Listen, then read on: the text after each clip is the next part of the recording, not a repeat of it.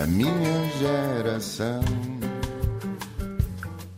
Este país também devia ser para novos e é por isso que temos em estúdio uma especialista em comportamentos alimentares. Mais do que uma nutricionista, mais do que alguém que dá consultas, o que a motiva é a comunicação de saúde, a política alimentar, a nutrição comunitária e a saúde pública. Nasceu e cresceu entre Ponte de Lima e Ponte da Barca, no Alto Minho, estudou na Universidade do Porto, licenciatura e mestrado e foi lá que aprendeu a prestar vassalagem à ciência e a filtrar a evidência que leva agora para um doutoramento na Universidade de Ulster, na Irlanda do Norte. Defende que a nutrição não tem como objetivo emagrecer pessoas, sabe meter o dedo na ferida com elegância científica e justiça, percebe que a alimentação é muito mais do que nutrientes e talvez por isso não ache grande piada aos influencers que, não tendo os conhecimentos necessários, acham que podem falar sobre nutrição porque comem. Diz a Helena Trigueiro que todos respiramos e que nem todos somos pneumologistas. Helena, muito bem-vinda. Olá. Se tivesses de, de, abolir um só mito nutricional, uma, alguma dieta da moda, uhum. qual é que seria? Honestamente, eu, eu acho que toda a cultura de dieta e de promoção da, da restrição alimentar de uma forma muito exagerada não, não, é, não é saudável. E, e eu, por mim, uh, aboliria, abolir é uma palavra muito forte, Sim. mas esta, esta noção de alimentação saudável sempre muito eh, agregada à ideia de emagrecimento um, e de, de restrição, um, eu, eu gostaria de, de minimizar. Uh, não significa que o emagrecimento não seja algo válido e que e que faça sentido uh, para, para muita gente, mas tem de ser feito com conta, peso e medida. E também, quando eu digo com conta, peso e medida, estou a falar de termos a saúde mental um, na balança e, e não olharmos só à parte numérica e à parte de tabela mas também há o impacto na saúde mental e no comportamento das pessoas que isso vai ter. Mas da tua experiência, as pessoas que procuram nutricionistas uh, normalmente vão à procura de emagrecer? Sim, normalmente eu, eu acho que a ideia do nutricionista, até a nível nacional, ainda está muito uh, sempre associada ao emagrecimento. Uh, pelo que também, para, para quem trabalha e, e, quer trabalhar mais no âmbito da saúde pública, da, da saúde global, do espectro macro da, da alimentação, é fácil perceber que, que depois esta associação também muito constante ao, ao emagrecimento tolda uh, um bocadinho a visão do que é a própria nutrição, uh, porque quando se nós nos pautamos só pelo emagrecimento e se nós nos uh, projetamos profissionalmente só pelo emagrecimento, também dá a ideia que a profissão é só emagrecimento e não é, uhum. é, felizmente. Tu és muito crítica das nutricionistas que aparecem, por exemplo, nos programas de daytime e que se tornam estrelas normalmente por acompanharem celebridades. O que é que te faz mais impressão, comissão nestas profissionais? Achas que há muita desinformação a circular? O que me preocupa mesmo e o que me faz mais uh, irritada e mais preocupada com, com a, com, a, mensagem são mesmo pessoas que não têm formação nenhuma e, e que propagam ideias perigosas Uh, no, no, âmbito da saúde e da alimentação, porque uh, se estiver alguém especialmente vulnerável do outro lado, e está muitas vezes, um, a ideia de, de, de, alguém ir para um programa da manhã, uh, principalmente não sendo nutricionista, que é o que acontece muitas vezes, falar de jejuns exagerados ou de dietas cetogénicas muito restritivas, vai ter um, um, impacto muito grande e, e, vai ser promotor de comportamentos muito pouco saudáveis a nível alimentar. Aquilo que nós comemos, embora a comida seja um, um ato muito universal, porque eu como, tu comes, toda a gente come, é muito pessoal. E, e, é muito emocional também. E, portanto, quando há alguém com mais suscetibilidade do outro lado e tens uma mensagem extremamente restritiva a ser passada, a pessoa vai, vai acreditar que só através da restrição é que atinge saúde. Mas há aqui um ponto assente, então, há muita gente a falar de nutrição que não é especializado ou que não estudou sim, ciências sim, da nutrição. Sim. Exatamente, e que não tem nenhum tipo de, de formação uh, cientificamente válida na área. E é legal? Silêncio. É, exato. Nós temos, temos aqui alguns, um, algumas dificuldades na, na lim, delimitação da, da ação, porque se por um lado o profissional de saúde que está uh, capacitado para tratar da nutrição e alimentação é o nutricionista, uh, por outro lado, infelizmente, nós vemos muito esta propagação de desinformação por pessoas que não, não têm conhecimento.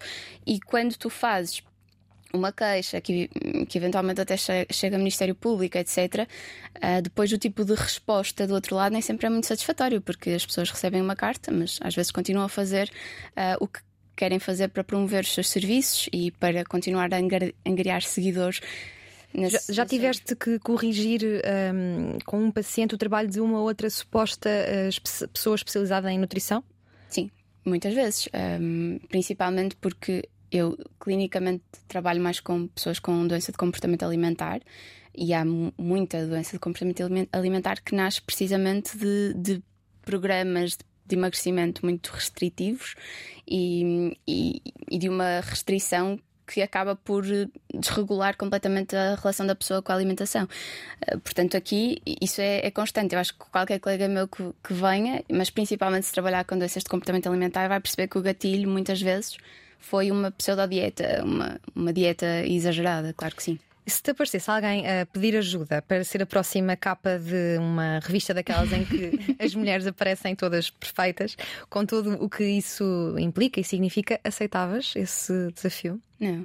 Não, seja mulher ou seja homem. Aqui a questão não, não é mesmo ser uma, uma revista dedicada a mulheres ou, ou a homens. Como nutricionista, eu preciso de comunicar a, a, necessidade de olhar à saúde para além do emagrecimento.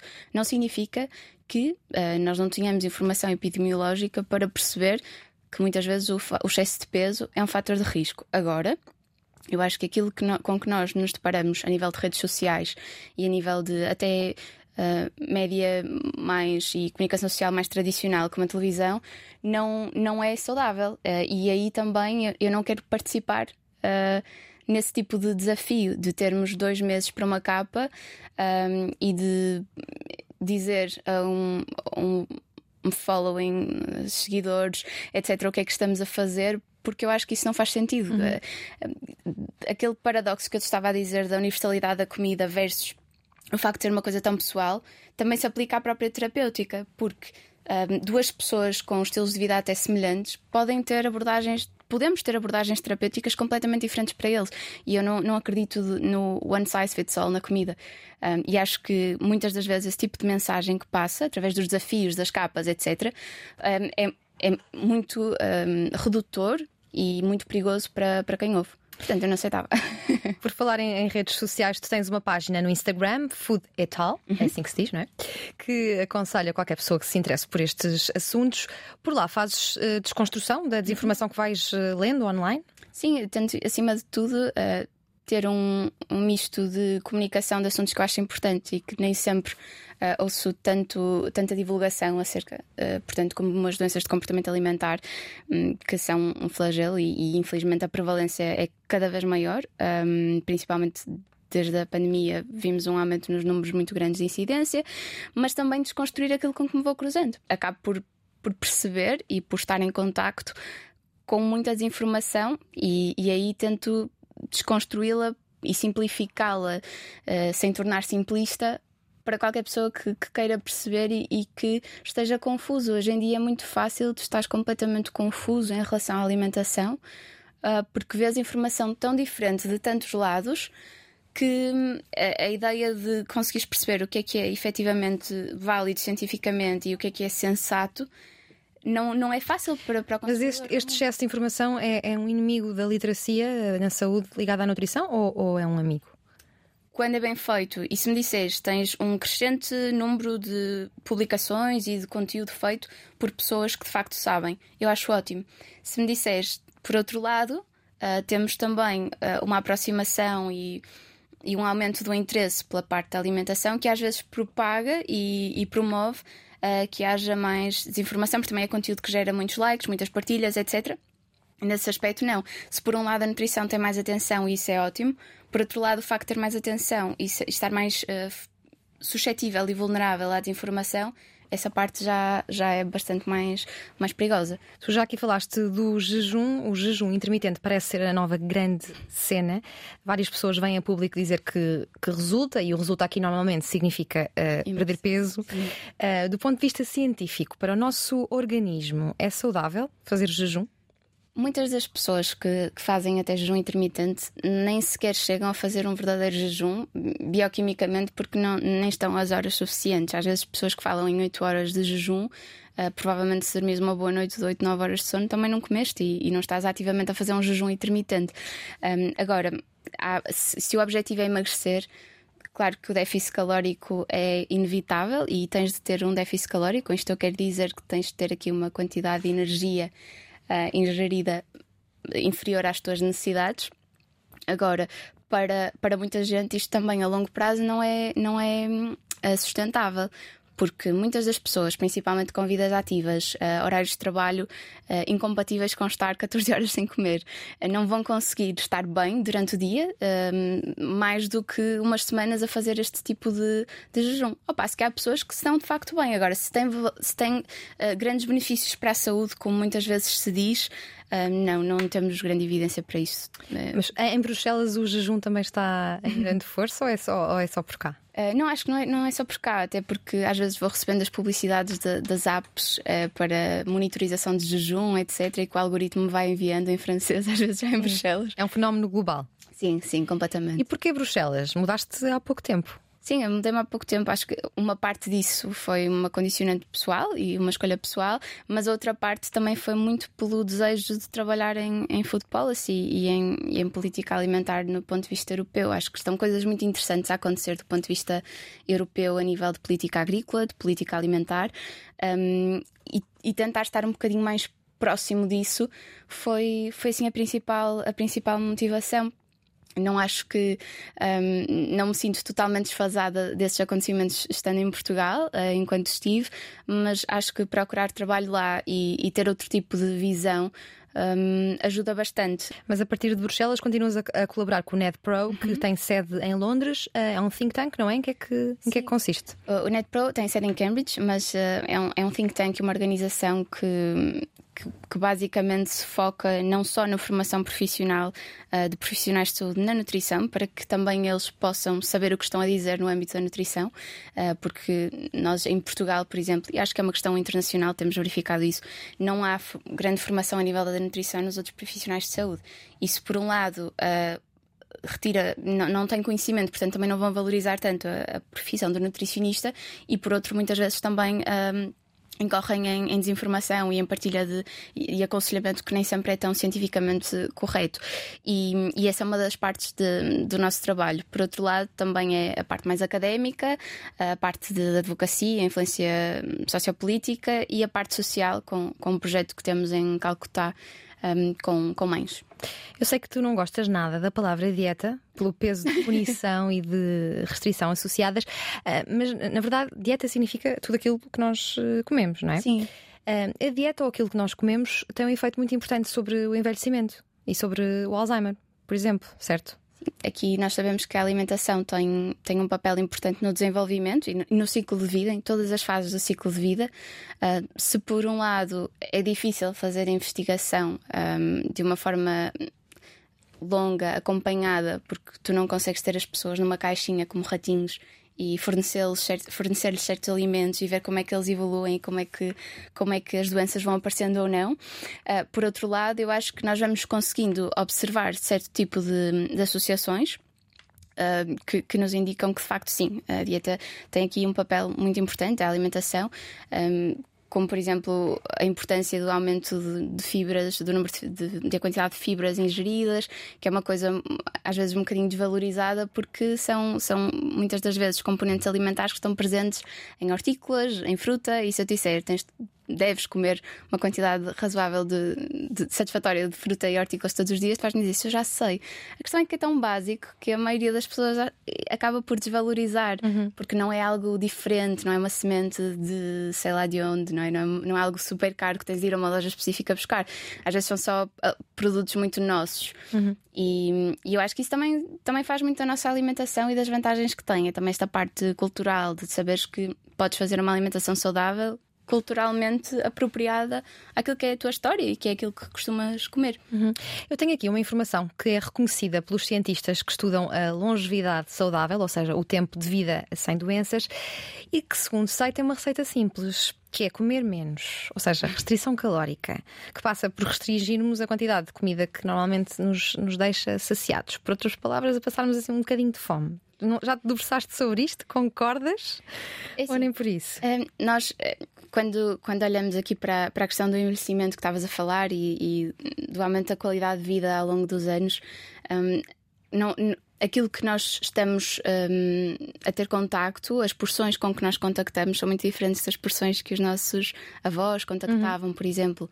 E eu acho que aqui essa, essa questão do, do comer menos, às vezes também não é necessariamente comer menos porque sim, mas também estar mais atento às, aos próprios sinais de saciedade e perceber, ok, efetivamente o que é que eu quero comer, uh, quando é que eu deixei de ter fome, porque acho que principalmente nos últimos anos, e isso está estudado e eu acho muito interessante, há aqui um, um nudging, ou seja, um condicionamento para, para haver um maior aporte energético para pegares em porções maiores, uh, para, para teres acesso a uma quantidade maior através de promoções, etc., pelo próprio impacto económico que isso tem.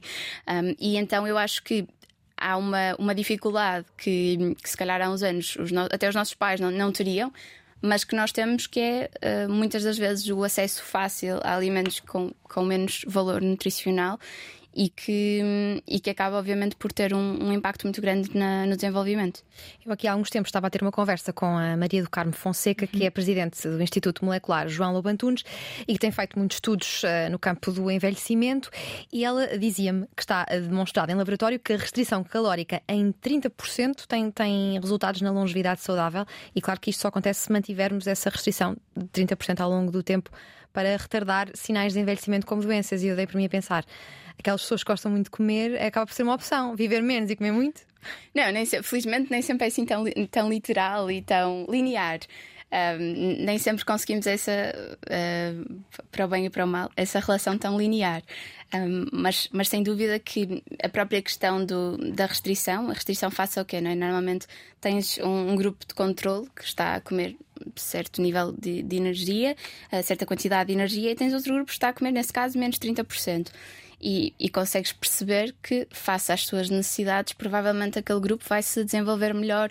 Uh, eu, por acaso, não, não conheço bem o estudo, por isso não, não sei exatamente, mas isso nós conseguimos avaliar até em cert, certas populações que fazem uh, uma, uma alimentação mais frugal uma palavra muito em voga nos últimos tempos, mas uma alimentação mais frugal, mais um, local e que e faça as suas aquilo que sentem que, que devem ingerir. Claro que isso às vezes também está associado a um, a um nível de vida e um estilo de vida mais uh, relaxado, que nem uhum. sempre nós conseguimos. Sim. Por isso... Há alguma coisa mais saudável que se possa comer de forma regular do que sopa? Eh, eu acho que a sopa é um, um, alimento por excelência e nós temos a sorte de ter muito boas sopas no nosso cardápio gastronómico, que não é, não é uma realidade em outros países, em que pedimos uma sopa e vem uma malga de queijo mal amanhado, farinha e essas coisas. Uh, portanto, nós temos muito essa, essa sorte. Uh, também, lá está, acaba por ser um bocadinho. Um, diabolizado pela, pela falda do quino e, e, por nós em criança, muitas vezes, mas eu, eu acho que há, certamente, claro, claro que sim, uh, e aqui eu não, não, sou adepta de se a pessoa me disser que não gosta de comer sopa, não quer comer sopa ao lanche ao pequeno almoço, obviamente que eu não vou dizer à pessoa para comer sopa ao lanche ao pequeno almoço. Uh, mas a sopa aqui tem um, um, papel importante porque hidrata, porque tem um valor energético relativamente baixo, que para alguém uh, que quer investir na gestão de outros alimentos, etc., é interessante, mas mais do que isso, tem um valor nutricional muito bom.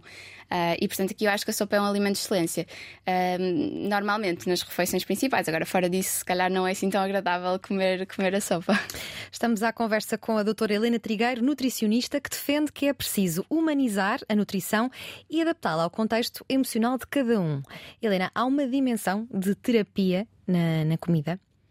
Sim, aqui a questão da, da ingestão alimentar é está muitas vezes associada ao próprio uh, desenvolvimento do, da pessoa. E, e, nós percebemos, por exemplo, que em pessoas que passam por situações traumáticas e que, um, que estão sujeitas a um nível de stress muito, muito elevado, depois nós percebemos que isso tem repercussões uh, a nível alimentar não, não, como eu estava a dizer, não, não é linear, ou seja, não, não percebemos, ah, ok, estas pessoas vão desenvolver todas o mesmo tipo de doença de comportamento alimentar, mas é muito, uh, muito uh, prevalente. Até, por exemplo, em populações menos estudadas, como por exemplo Uh, populações transgênero, uh, populações que, de vítimas de, de, violação, de violência doméstica. Tens um conteúdo de, e uma quantidade de, de doenças de comportamento alimentar que estão ali muitas vezes associadas. Às vezes um, é algo esta componente emocional da comida às vezes vê-se tão simplesmente como nós querermos uma comida mais próxima da nossa infância em certo tipo de, uh, de situação, ou, ou, termos algum conforto uh, na alimentação mais. Uh, familiar e, e, mais próxima de, de, tempos mais calmos e da infância. Mas isso, sim, verifica-se. Tu acabas por fazer um pouco de, de psicoterapia às tuas pacientes através da alimentação. É... Tu que estiveste quase para tirar psicologia. Eu, eu, gostava muito de ter tirado psicologia. Não, não faço psicoterapia, mas tento sempre que, por exemplo, quando há essa necessidade e se a pessoa não está a ser acompanhada por um, por um psicólogo uh, e não está a ter ajuda psiquiátrica quando necessita, tento sempre um, desconstruir às vezes o estigma que há e encaminhar e pedir para, para procurar, porque eu não consigo fazer essa parte. Ah, trabalhando o comportamento alimentar, há certas questões e, e, antecipar algumas situações que nós conseguimos preparar a pessoa, mas um, trabalhar efetivamente o que é que está de base e muitas vezes uh, são questões uh, um, de sintomatologia depressiva, ansiosa um, OCD, eu isso aí não tenho nenhuma formação para trabalhar uhum. e não consigo trabalhar. E, portanto, há, há muito esta necessidade de sensibilizar a pessoa para, de facto, procurar a ajuda que, que necessita. Uma ajuda especializada. É mais um complemento e tentar ter essa, essa interação entre as áreas. Já aqui falaste várias vezes de perturbações do comportamento alimentar, que é um tema que dominas. Uh, estas perturbações estão dentro das doenças mentais, uhum. certo? Uhum. O que é que é uma perturbação do comportamento alimentar? A perturbação de comportamento alimentar é uma, uma perturbação em que o que é alterado é muitas das vezes a coisa mais básica que as pessoas conseguem controlar. Uh, e aí é a alimentação. Uh, por algum motivo, em situações bélicas ou situações de conflito, nós temos uma greve de fome a acontecer, porque a alimentação, nós podemos não ter nenhum controle sobre aquilo que está à nossa volta, mas nós controlamos efetivamente o que comemos ou não comemos. E então, uh, embora neurologicamente, em termos de neurociência, não, não saiba descrever perfeitamente o que é que acontece, uhum. mas nós percebemos que, que sim, que aqui há uma resposta comportamental, seja para diminuir drasticamente o comportamento alimentar, ou seja, a ingestão, seja para aumentar, seja para aumentar e depois fazer uma purga através do vômito ou de exercício, etc. Um, ou então, por exemplo, muitas das vezes em, em perturbações menos um, conhecidas e menos faladas, às vezes estamos a falar de indivíduos que começam a ingerir um, objetos não alimentares, ou seja, temos pessoas que começam a desenvolver fixações por uh, morder borracha, madeira, ou seja. Mas morder só ou, ou morder, engolir? Ingerir muitas vezes, o que também causa algumas feridas gástricas, ou seja. E, e, o facto disto não, não ser muitas vezes do, do conhecimento, do, por exemplo, do, quando há um internamento, nem sempre o, o profissional que está a lidar tem conhecimento, um, nem sempre há esta, um, este diagnóstico. Ou seja, o que eu te quero dizer, um, se tu tiveres um doente com, com anorexia, habitualmente ele vai ser muito magro e tu vais perceber que há ali uma doença de comportamento alimentar. Se for uma doença de comportamento alimentar onde não haja necessariamente um baixo peso, embora felizmente, mesmo para a anorexia, o baixo peso já não é um critério obrigatório de diagnóstico, ok? Isso, isso é importante, mas se não há este baixo peso, então, caso o, o profissional não tenha conhecimento uh, nem sensibilidade para, para a área, pode haver, nem haver esse diagnóstico. E isto acontece muito com as tentativas de suicídio. Há muita gente, um, e, e as, a maioria, cerca de 20 a 30% das hospitalizações por tentativa de suicídio têm relação com doenças de comportamento alimentar, e isso muitas vezes nem é documentado uh, porque nem é uma questão. Uh, e, e, e parece-me parece grave, porque depois, se isso não for tratado, uh, visto que estamos em contato com a comida todos os dias, é mais perigoso que haja reincidência. Eu falei com uma paciente tua que tinha na voz assim uma grande admiração e gratidão pelo trabalho que fizeste com ela, focada precisamente na área do comportamento alimentar. Ela dizia-me que tu tens um cuidado extremo em adaptar, uh, adaptar-te à situação que a pessoa está a viver e neste caso uh, tratava-se de um segundo confinamento em que uh, enfrentava uma fase mais depressiva com muita compulsão alimentar. A compulsão alimentar é, uma, é uma de, um dos sintomas da depressão? Pode também ser um, uma ausência de fome ou não? Aqui pode, ou seja, nem sempre a depressão vai ter a sintomatologia alimentar. Há pessoas que nem têm grande alteração um, de, de, apetite, mas uh, em alguns casos sim, isso verifica-se e pode-se verificar tanto pela, pela alimentação desorganizada e, e, mais disruptiva, ou seja, a pessoa passar muitas horas sem comer, em que se esquece uh, de comer, até porque é um dos sintomas da depressão, muitas das vezes haver uma desconexão com as próprias necessidades fisiológicas, com o frio, com a fome e e então muitas das vezes depois quando a ingestão alimentar ela é mais descontrolada e entramos aqui num ciclo de compulsão. Ou então há pessoas em que de facto até com às vezes com a própria medicação um, a ingestão pode aumentar ou diminuir. Também aqui a parte farmacológica pode ter algum efeito um, e o próprio caso um, em, em, questão o ambiente uh, se a pessoa tem mais acesso alimentar ou não isso depois acaba também por, por entrar em, em em, em mesa, em decisão e, e, nos resultados. E na questão do, do confinamento, nós, nós vimos muito isso.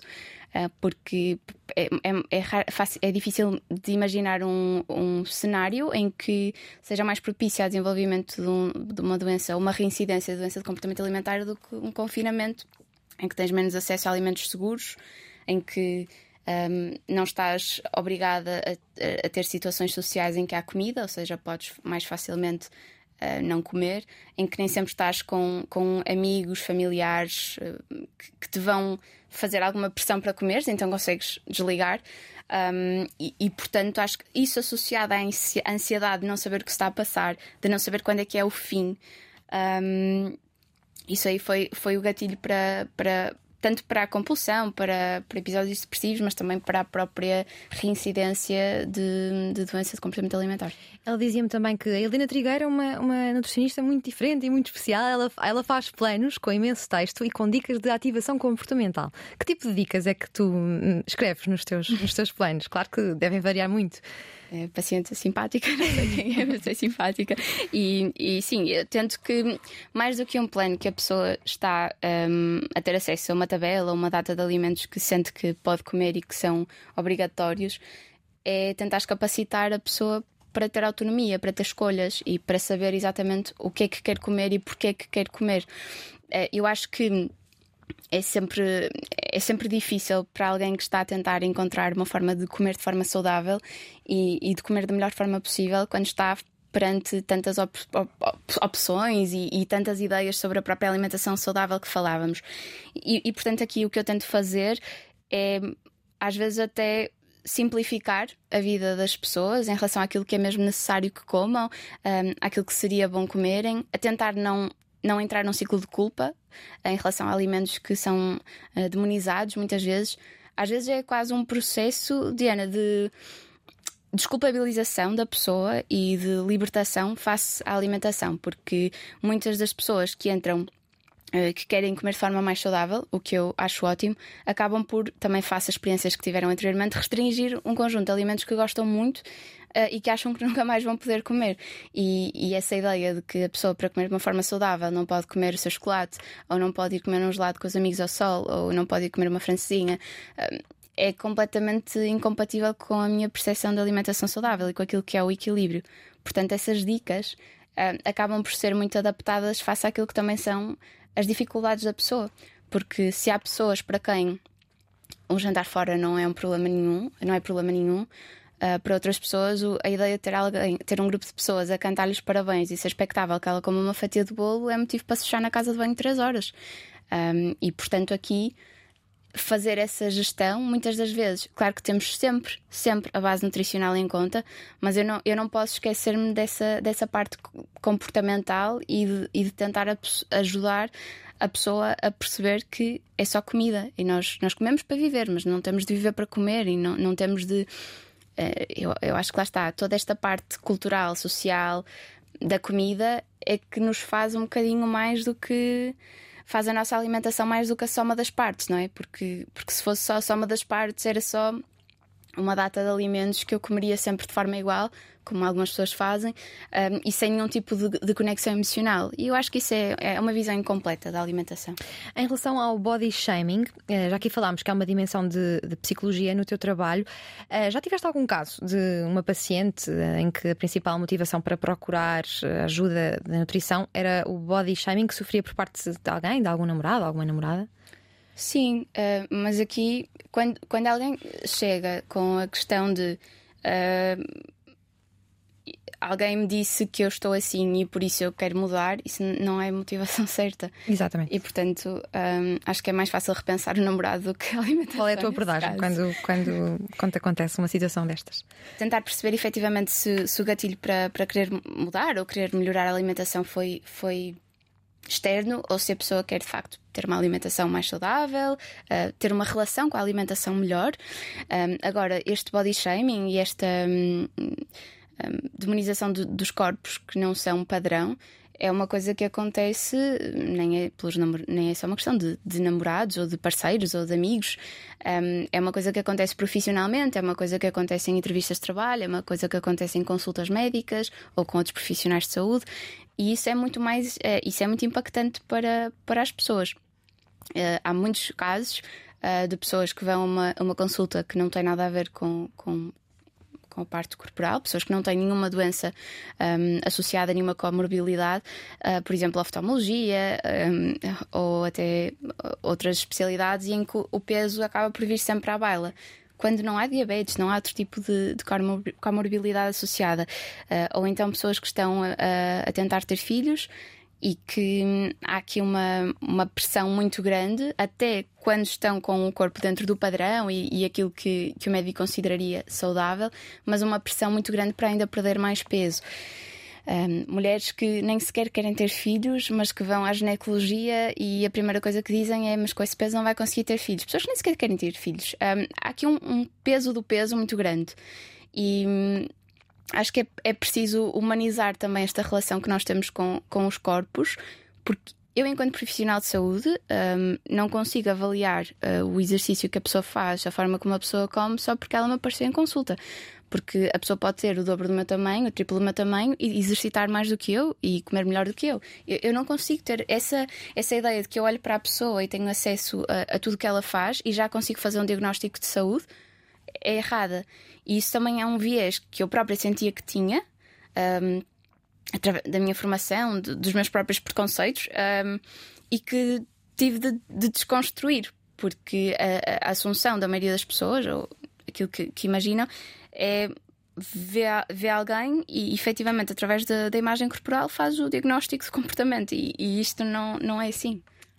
Tu também já te percebeste no consultório, através de consultas de nutrição, de casos de violência no namoro e de violência uhum. doméstica. Como é, que, como é que isso se gera e o que é que se pode fazer através da, da alimentação? Uh, as questões de, de, violência doméstica e da violência no, no namoro são muito difíceis de, de, gerir quando a pessoa não quer um, fazer a denúncia, porque há aqui, há aqui um. Quando nós estamos numa consulta, há um sigilo mas se eu percebo, há um dilema ético e moral, porque se eu percebo se a pessoa está em risco, eu tenho de, de tentar que a pessoa procure ajuda e que haja, de facto, uh, forças externas que ajudem a pessoa a sair da situação. Um, eu acho que o primeiro caso que eu tive foi um, estando a fazer uma avaliação antropométrica e eventualmente tu percebes uh, que há marcas que uma vez tu perguntas, oh, magoço aqui, e a pessoa acha que, pronto, diz-te qualquer coisa e tu nem pensas mais no assunto, mas depois dali a um mês a, a coisa está pior até. Um, e, e, pronto, e, e, aí tem, tem de haver um confronto, porque eu sou nutricionista, mas sou profissional de saúde. E, e portanto aí há, há uma conversa um, e, e normalmente tento que haja, que haja uma ação e uma, uma denúncia. São sempre situações muito difíceis porque tu também, enquanto profissional de saúde, não queres ser responsável caso haja uma, haja uma falha por parte de uma força policial ou de um apoio, etc. Tu também não queres ser responsável por essa pessoa ter a pior noite da vida dela ou não acordar amanhã. E então essa, essa parte é, é muito difícil. E é muito duro tu vês uh, crianças, literalmente crianças, uh, que sofrem eh, abusos indescritíveis e que acham que têm de aguentar. Uh, para que nem sabem bem, mas que acham que, que é suposto aguentarem e, e, que isso faz delas mais mulheres e mais crescidas. Um, isso é muito difícil de desconstruir. No caso de crianças, obviamente que eu falo com os pais, mesmo que perca o paciente. Uh... Sim. Suavizando aqui um pouco a conversa e passando para a tecnologia, a nossa saúde não se pode reger por uma aplicação. É uma frase tua sobre aplicações de nutrição. Há alguma fiável ou podemos riscar já todas? Há aplicações interessantes que até colegas meus usam para ajudar, por exemplo, à, própria estratégia que eles desenvolveram, ou seja, aqui aplicações mais, mais relacionadas com, com a prática deles, um, e onde, por exemplo, aparece o plano, aparecem sugestões de compras, etc. Mas as, as aplicações que eu falava aí são precisamente as mais perigosas, e, e no caso desse artigo, eu escrevi faça uma apresentação a uma aplicação que era precisamente para a promoção do jejum e que monitorizava as horas que tu estavas em jejum, dava-te pontos face às horas que estavas em jejum, tinha uma data de informação sobre o suposto Nobel da Medicina que, uh, que disse que descobriu que o jejum era ótimo em leveduras e que, pronto, a partir daí foi todo um filme. Um, mas eu, eu, eu diria que eu diria que a, a, maioria das aplicações que se vê tem um, um efeito até mais nefasto do que propriamente benéfico a ideia de teres alguém, claro que, por exemplo, aplicações de contagem calórica podem ser muito úteis de vez em quando para alguém que esteja a tentar perceber o que é que está a ingerir, mas na maioria dos casos o que, o que acontece é um desenvolvimento de um comportamento quase obsessivo e de constante avaliação do que é que está a ser ingerido, e depois isso tem um impacto social um, e de desconforto para a própria pessoa muito grande. Uh, portanto, eu acho que aqui, de facto, não, a saúde não, não pode reger-se por uma ave, porque eu ainda não conheço nenhuma ave que tenha esta componente humana uhum. e de sensatez um, Poderias tu criar uma? acho que não conseguia. Não. Vou pensar nisso, mas acho que não conseguia. a aplicabilidade do trabalho do nutricionista não se resume a consultórios, uhum. há muito mais a fazer. É uma vontade tua deixar os consultórios e passar a outros planos de ação mais globais? Eu sei que tu gostas, achas piada a intersecção entre, entre a nutrição e política. Sim, eu, eu gosto muito de política alimentar e da própria saúde pública. Um, acho que não, não são duas áreas que tenham de estar dissociadas, até porque eu, a razão pela qual eu não deixo de, de fazer prática clínica, embora ela esteja agora muito mais abrandada, a abrandar por causa do, do doutoramento e, e, do trabalho com a NetPro, mas a razão pela qual eu não deixo de ter algumas, algum tempo da minha semana dedicado às consultas é mesmo porque um, essa vivência de, dos outros face à alimentação e aquilo que são as dificuldades deles também me inspira muito para para o meu próprio trabalho académico e para aquilo que são, para aquilo que são as, as hipóteses de estudo que eu quero resolver e que eu, que eu quero estudar. Um, às vezes são coisas tão simples como uh, ter um, uma paciente ou um paciente brasileiro uh, que está com dificuldades, que, que, sai de Minas Gerais e que está com dificuldades em adaptar-se à alimentação que tem aqui e que quer saber como é que consegue uh, fazer isto de uma forma mais equilibrada. Às vezes são, são as próprias doenças de comportamento alimentar que me despertam a, a noção que de facto há um, uma falha muito grande em termos de comunicação, em termos de, de programas uh, para, para estas doenças, porque são, têm um estigma muito grande em volta delas, são completamente normalizadas em, em certos contextos, como por exemplo no contexto desportivo, muitas das vezes, e, e é ter esse contacto em primeira mão com, com, com quem me está a consultar que me ajuda também para outro lado. Um, e é por isso que eu gosto tanto de o fazer. Eu acho que preciso da parte da, da saúde mais global e, e da saúde pública porque há, há uma crença muito grande em mim que eu ajudando lá está, eu com a prática clínica ajudo uma pessoa de cada vez. Se, se eu conseguir a aprovação de algo importante a nível de política alimentar, Ajudas eu consigo muitas pessoas. Muitas, mais, muita mais Sim. gente. Claro que ainda é uma utopia, mas, ou ainda é um, um, um, objetivo, é um objetivo, muito futuro, mas, mas acho que, que sim. E a Helena, já encaixaste melhor as pessoas eh, que te diziam que era um, eh, um desperdício que uma aluna tão boa uh, tenha que ir estudar maçãs, barrinhas e balanças? Não, acho que nunca vou encaixar. Acho que só, só vou encaixar Uh, que, que há de facto esta desinformação face àquilo que é o nutricionista e hum, na altura uh, uh, acho que felizmente eu nunca senti isso dos meus pais porque os meus pais sempre apoiaram muito um, é um privilégio, sempre apoiaram muito a minha decisão em, em estudar nutrição, em estudar o que eu quisesse, mas por parte de alguns professores ou de pessoas com quem eu com quem eu falava que ia, que ia estudar nutrição, uh, a reação era quase distópica. Era fim do mundo, o que é que vais fazer e porquê? E eu percebo uh, as preocupações que muita gente tinha em, relação à, à, empregabilidade, mas em relação ao mundo que é a nutrição, acho que esses comentários vinham essencialmente de ignorância face, face ao tema.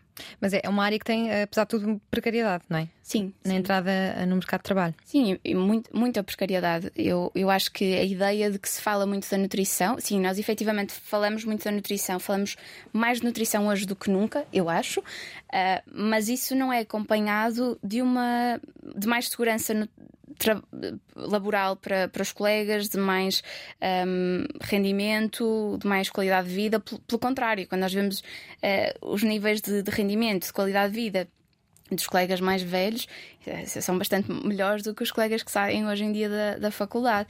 E, e também a minha vontade de, de ter experiências fora um, eh, também vem muito daí, do meu descontentamento com aquilo que, que eu estava a conseguir cá. E porque, de certa forma, independentemente do que é a, a ideia de que estás a, a crescer a nível académico, estás a estudar coisas que gostas, há sempre a, a, a hipótese e a ideia que, que, tens de facto, se estiveres a fazer as coisas bem, deverias ter uma, uma recompensa, uma remuneração que, for, que te permitisse ser independente e que te permitisse ter uma vida confortável. E eu acho que em criança, um, face também a, a, ter entrado no ensino superior em recuperação da crise, etc. Mas em criança, em jovem, eu, eu tinha um bocadinho esta, esta construção de que Uh, sendo uma pessoa muito privilegiada e não tendo de lidar com, com dificuldades que muita gente lida, mas face à, à, minha posição confortável, eu pensava, ok, então se eu fizer tudo bem, um, eu vou conseguir ter um lugar, um lugar seguro, uh, remuneração, ser independente, não estar na casa dos meus pais sempre.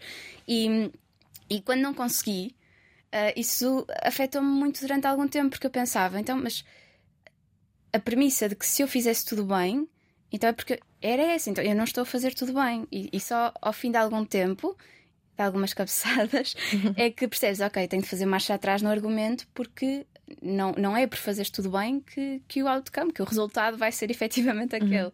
Isso também acho que, que foi uma aprendizagem um, importante.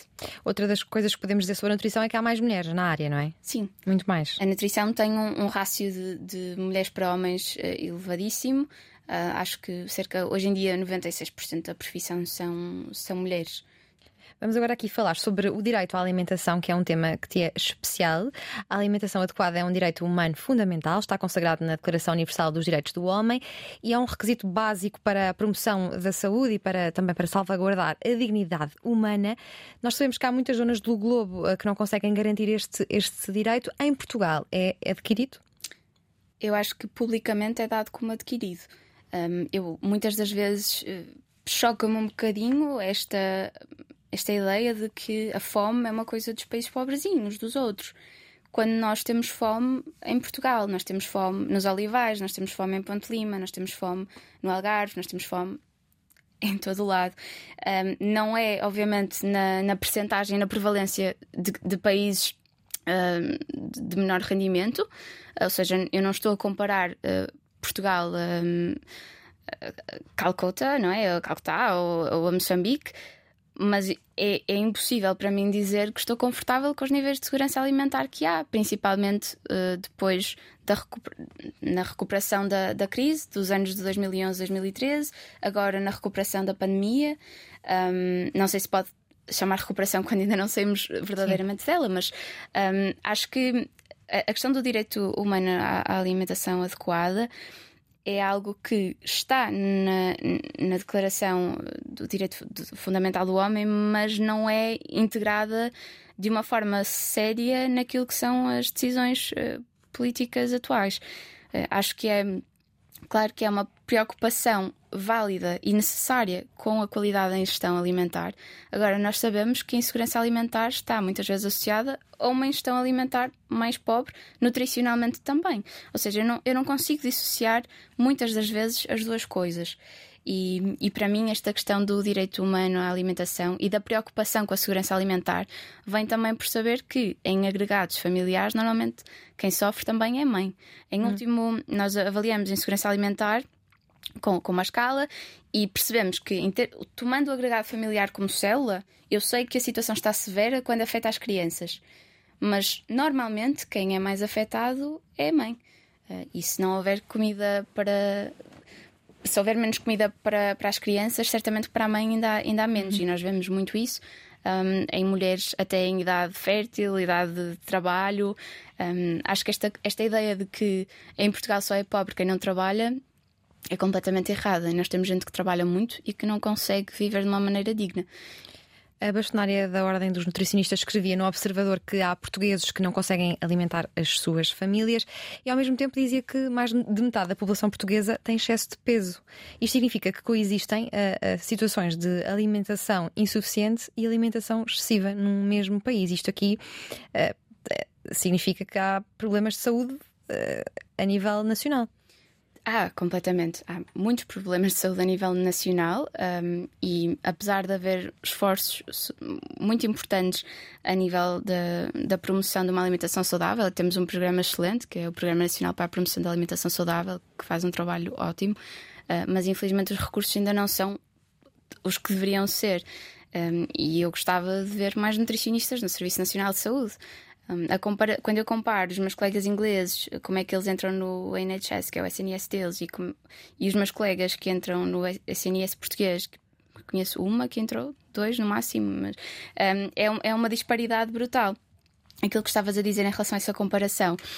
Entra aqui também a parte qualitativa, ou seja, muitas das vezes tu tens pessoas com excesso de peso, um, clinicamente consideradas como obesas, mas que uh, estão mal nutridas na mesma. Porque apesar de haver um excesso calórico, um excesso energético, uma ingestão energética elevada, percebemos que o tipo de alimentos que conseguem comprar e o tipo de alimentos que acabam por, por optar não são os mais nutritivos. E muitas vezes o facto de nós temos a ideia que a pessoa mal nutrida vai ser magrinha e esquelética e, e não é assim. E muitas das vezes, por exemplo, em, lá está, em, em situações uh, de maior carência socioeconómica, vemos pessoas efetivamente com com um percentil elevado a nível de peso, no caso, por exemplo, das crianças, mas que em termos de qualidade alimentar e nutricional não, não estão nem onde nós consideraríamos que seria um padrão mais desconfortável, estão mesmo uh, mal nutridas. E isso é algo que, que, que também é muito visível e, e, que, eu, que eu ressalvo na, na própria questão de a pessoa não ter um, condições socioeconómicas para comprar, para comprar alimentos um, adequados e então também fazer quase um balanço de eu vou comprar alimentos que são densamente mais energéticos e que custam menos, um, sabendo que me vão alimentar, vão ter bastante mais energia e que não são necessariamente mais saudáveis. Que tipo de alimentos falas? Habitual, habitualmente estou a falar de alimentos mais processados. Uh, que vêm em packs, promoções uh, apetitosas, um, alimentos cujo prazo de validade, por exemplo, é mais elevado. Porque numa casa onde não há dinheiro, não há luxo de poder estragar. Uhum. E portanto, entre comprar alimentos que eu sei que daqui a três dias vão estar a estragar-se e que há dificuldade muitas vezes não ter um sítio onde os armazenar de forma segura. E se acontecer alguma coisa na escola, no trabalho, posso não, não, não conseguir chegar a casa para os comer e vão estragar. Faça alimentos que dali a duas semanas, três semanas, quatro semanas estão iguais uh, empacotados, uh, com, com, conservantes para, para o efeito. A escolha uh, para muita gente, infelizmente, é, é essa. Uhum. E, e, eu não censuro de forma alguma, mas acho que, que tem de haver aqui esta, esta facilitação, uh, no, no, essa facilidade no, no, acesso, uma maior facilidade no, acesso a, a, este tipo de alimentos. Uh, e, e, também, acho que nesse sentido, temos, temos feito ações, temos tido ações importantes. Um, na adequação da oferta alimentar a populações mais vulneráveis, como por exemplo as crianças. O Plano Nacional de Saúde 2021-2030 prevê a garantia do direito humano a uma alimentação adequada. Em Portugal, que instituições olham pela, pela alimentação do país? Uh, do, do, ponto de vista de, de qualidade e de, de, transmissão de informação segura, temos o, o, Programa Nacional para a Promoção da Alimentação Saudável na DGS, e aí estamos a falar de, de um órgão, lá está, de uma, de uma instituição uh, governamental. Depois, a nível local, e, e, temos aqui uma data de estratégias também a nível nacional para, para aferir aqui a, a segurança alimentar das pessoas. Mas se estivermos a falar de direito humano à alimentação adequada, se estivermos a falar propriamente uh, mais da, da questão da, ajuda alimentar, por exemplo, uh, é, é, muito diversa de, de, município para município. Se há certos sítios onde tens uma ajuda mais do, do banco alimentar, em outros locais uh, é junta de freguesia ou é alguma associação uh, de solidariedade local.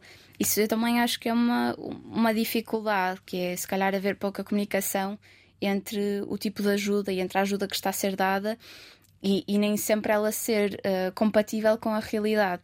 Eu não posso estabelecer ou, ou, desenhar a ajuda alimentar um, em, no Seixal como desenharia em Ponta Barca porque a realidade é completamente diferente. O, Uhum. o pró- os próprios indicadores. Se eu, por exemplo, hum, em, em Lisboa, à partida, as pessoas que têm mais terreno na habitação vão ser pessoas que não estão a sofrer de insegurança alimentar porque está relacionado normalmente com o maior nível socioeconómico.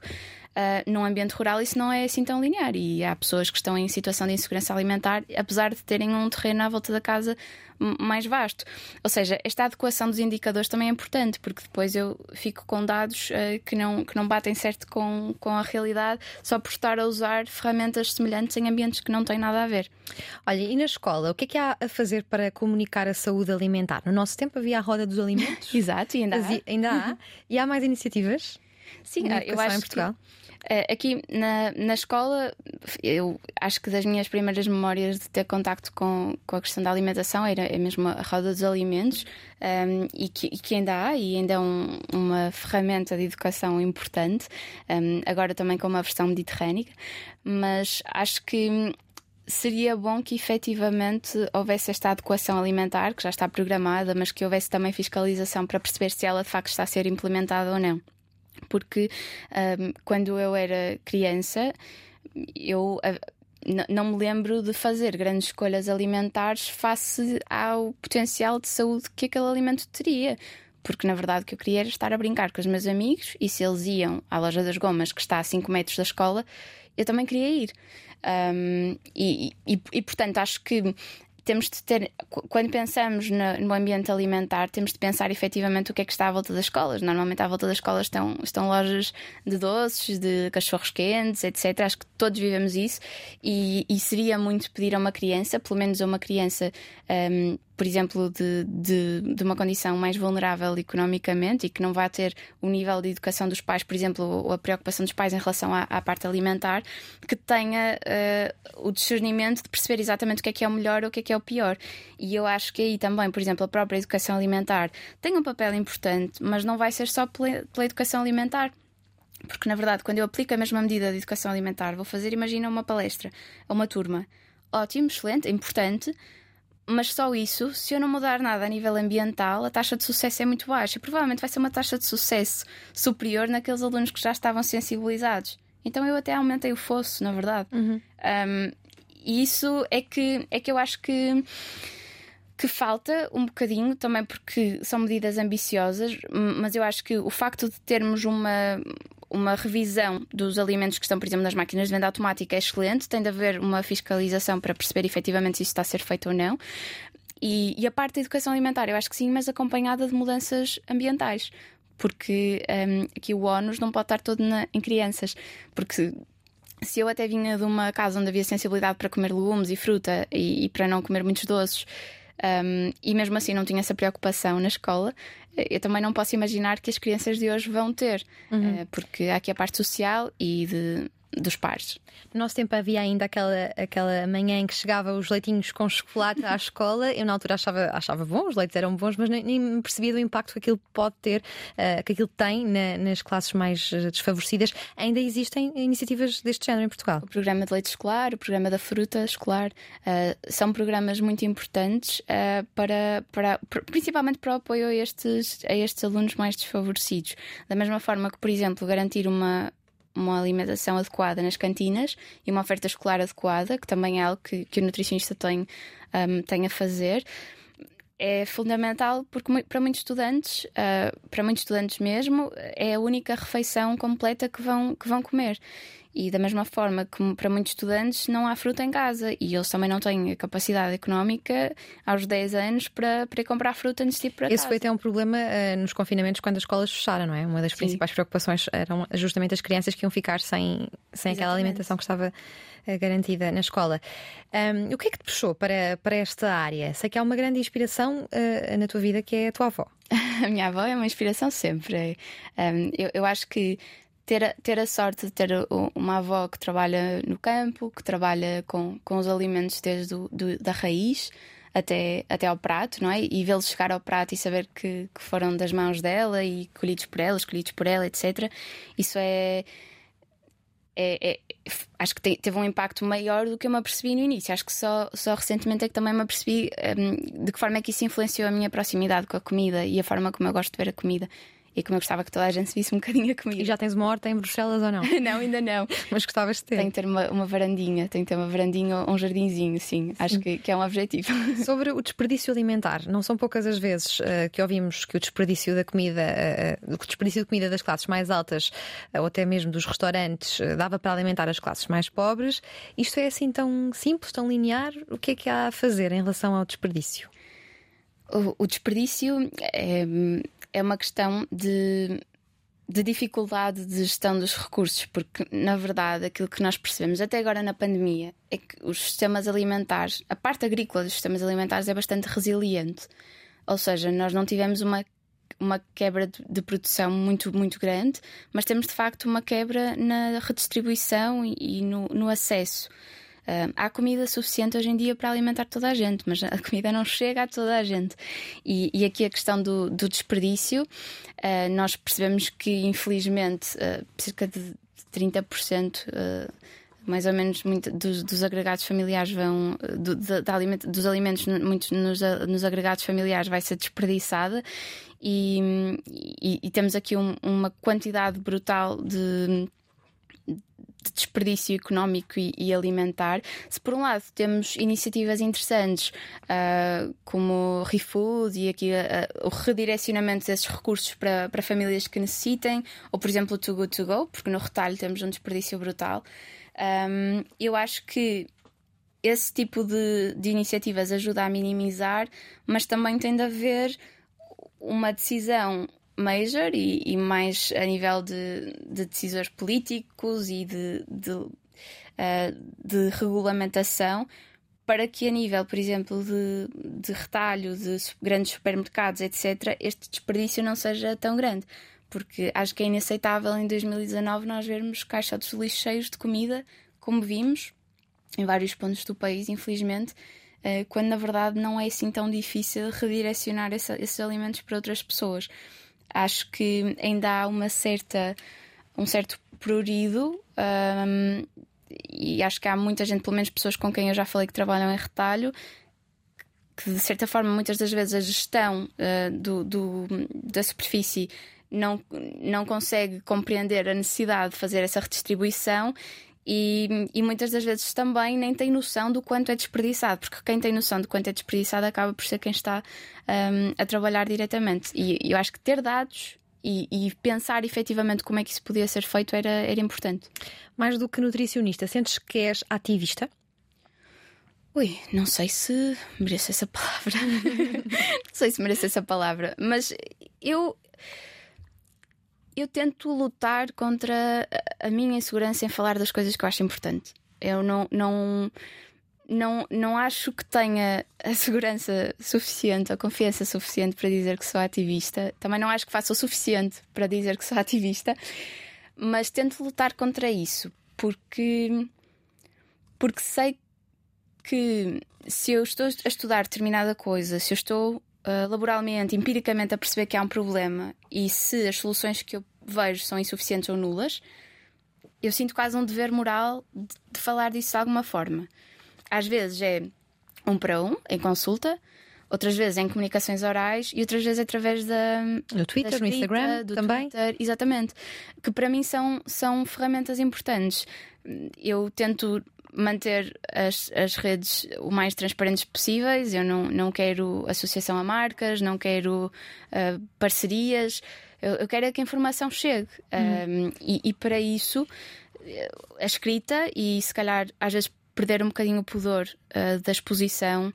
Uh, principalmente quando as opiniões são um bocadinho mais controversas ou quando eu sei que podem causar alguma, alguma, algum confronto nas redes sociais, é importante, porque eu sei que que estou a fazer aquilo por, um, por uma razão válida e, e que também o facto de eu uh, expor as minhas opiniões, às vezes em, um, em órgãos de comunicação social ou, ou, nas redes sociais, acho que também ajuda a que outras pessoas sintam que têm espaço para fazer. E acho que isso também abre o espaço. É aquilo que tu estás, que estás a fazer aqui: é dar voz a umas pessoas e outras pessoas também se sentem empoderadas para, para falar de outras causas, de outros problemas ou de outras coisas maravilhosas que estejam a acontecer que eles próprios sintam. Entrando na dimensão diplomática da alimentação, o que é que se retira da alimentação em sociedade? De que forma é que a comida uh, pode criar laços entre comunidades e pessoas e até entre países?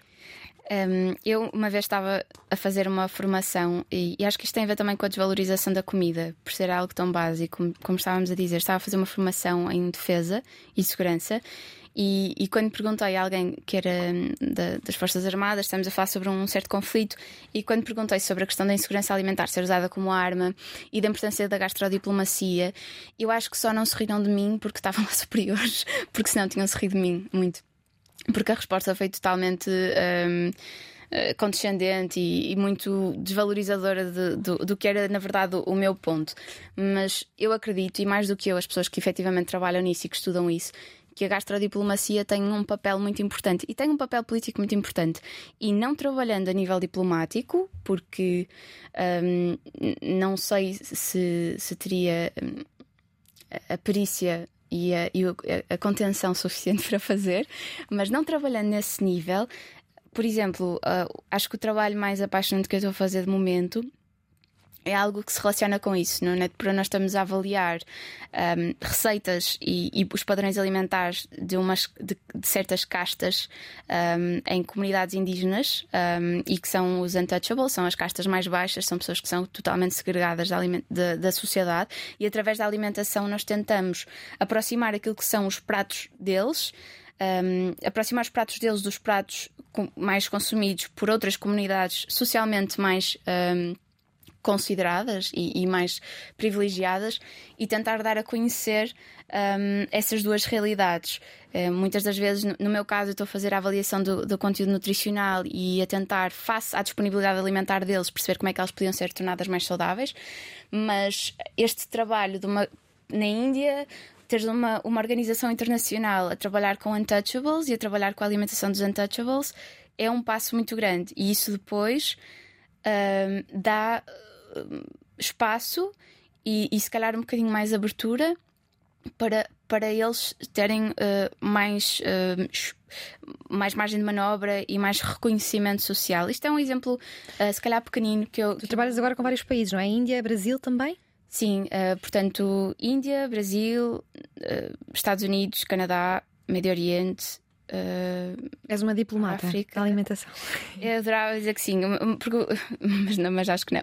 Mas o meu trabalho, o meu trabalho na NetPro é gerir os, os projetos que as nossas redes têm entre elas e dentro delas. Portanto, eu acabo por, por comunicar uh, com, com todos esses países e, e acho que essa diplomacia às vezes pede muito de mim. Às vezes pede muito de mim eu estar a falar com representantes de países como, por exemplo, os Emirados um, onde eu, por lei, sou menor do que um, um colega meu masculino, mas homem, não é? Um, mas dá-me alguma esperança perceber que, que conseguimos fazer alguma coisa e que, e que eventualmente há ali margem para discussão e para, para trabalhar em, em, projetos interessantes no âmbito da nutrição e às vezes muito para além da nutrição, a partir da nutrição. Um, e, e, acho que que essa estaleca, essa comunicação uh, ajuda a ter uma visão também mais global daquilo que eu acho que é preciso fazer e daquilo que eu gostava uhum. de fazer. Tu tens um percurso muito interessante e rico nesta área. Ainda há muito para, para investigar, para descobrir sobre a alimentação? Há. há em todas as áreas. Eu acho que o, o facto de, da nutrição e da alimentação estarem tão presentes uh, nas mesas de discussão, na nossa vida, um, na forma como socializamos. Em, em, acho que em Bruxelas faz falta o café, o, teres uma esplanada, teres um sítio para onde ir só para a mesa, para, para sentares e para perguntares à pessoa como é que está e o que, é que está a fazer.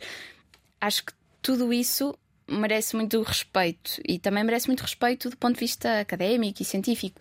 A alimentação tem um, uma influência interessantíssima e brutal do ponto de vista desportivo, do ponto de vista uh, social, do bem-estar.